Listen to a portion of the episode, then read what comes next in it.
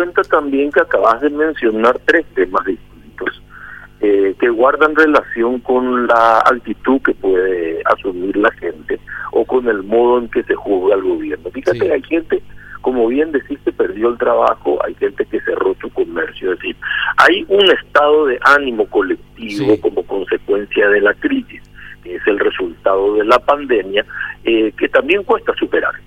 Entonces, todos desde ahí tenemos una actitud un tanto más crítica y un tanto más dura respecto a la gestión del sector público. Y la gente tiene razón y nosotros estamos obligados a comprender.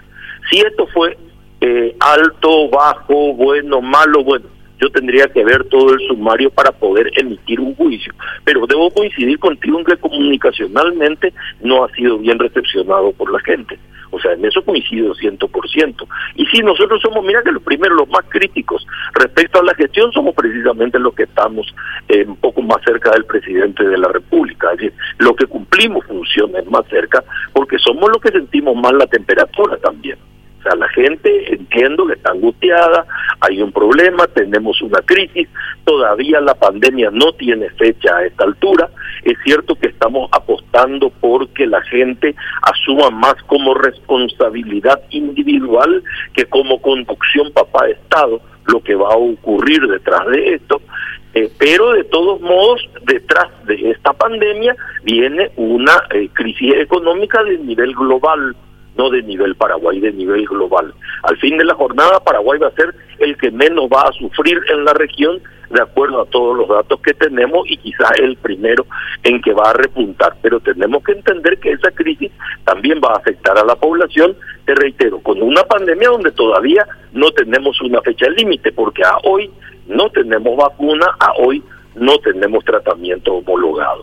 Entonces, eh, todos estos problemas los estamos sufriendo todo esto es parte del humor colectivo de la gente, todo esto hace que el sentido crítico esté más exacerbado y nosotros somos los primeros que tenemos que comprender y tenemos que tratar de dar una respuesta a esto. Ahora, eh, coincido con casi todo lo que dijiste, solamente en un punto, yo creo que es una responsabilidad eh, del gobierno haber tomado decisiones eh, sanitariamente, sanitariamente correctas, social y económicamente eh, muy difíciles de llevar. Y cuando se descubrió eh, un chanchullo de los muchachos, eh, finalmente no se actuó con el rigor con que se esperaba que actuara cuando el, el pueblo le respondió al Ejecutivo y respetó esos primeros mes y medio, dos meses de, de cuarentena.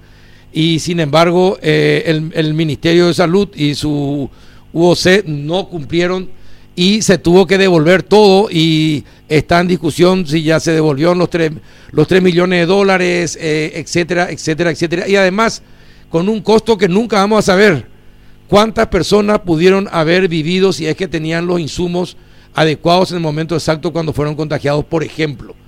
Eh, y eso, eso, no vamos a poder saberlo. Ese es el tipo de preguntas que normalmente no tiene respuesta. ¿Qué hubiese pasado si?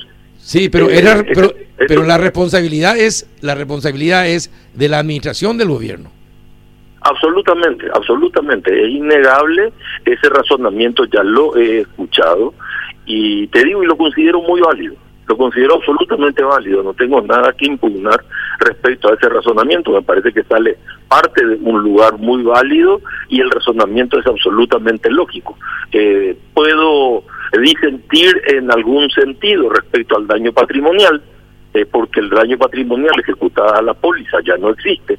Pero el objetivo no es de un proceso de esta naturaleza y sobre todo frente a una pandemia, una situación de emergencia, no es estar llevando adelante procedimientos que terminan sin daño patrimonial, sino que terminan con el servicio en funcionamiento, que es lo que se busca.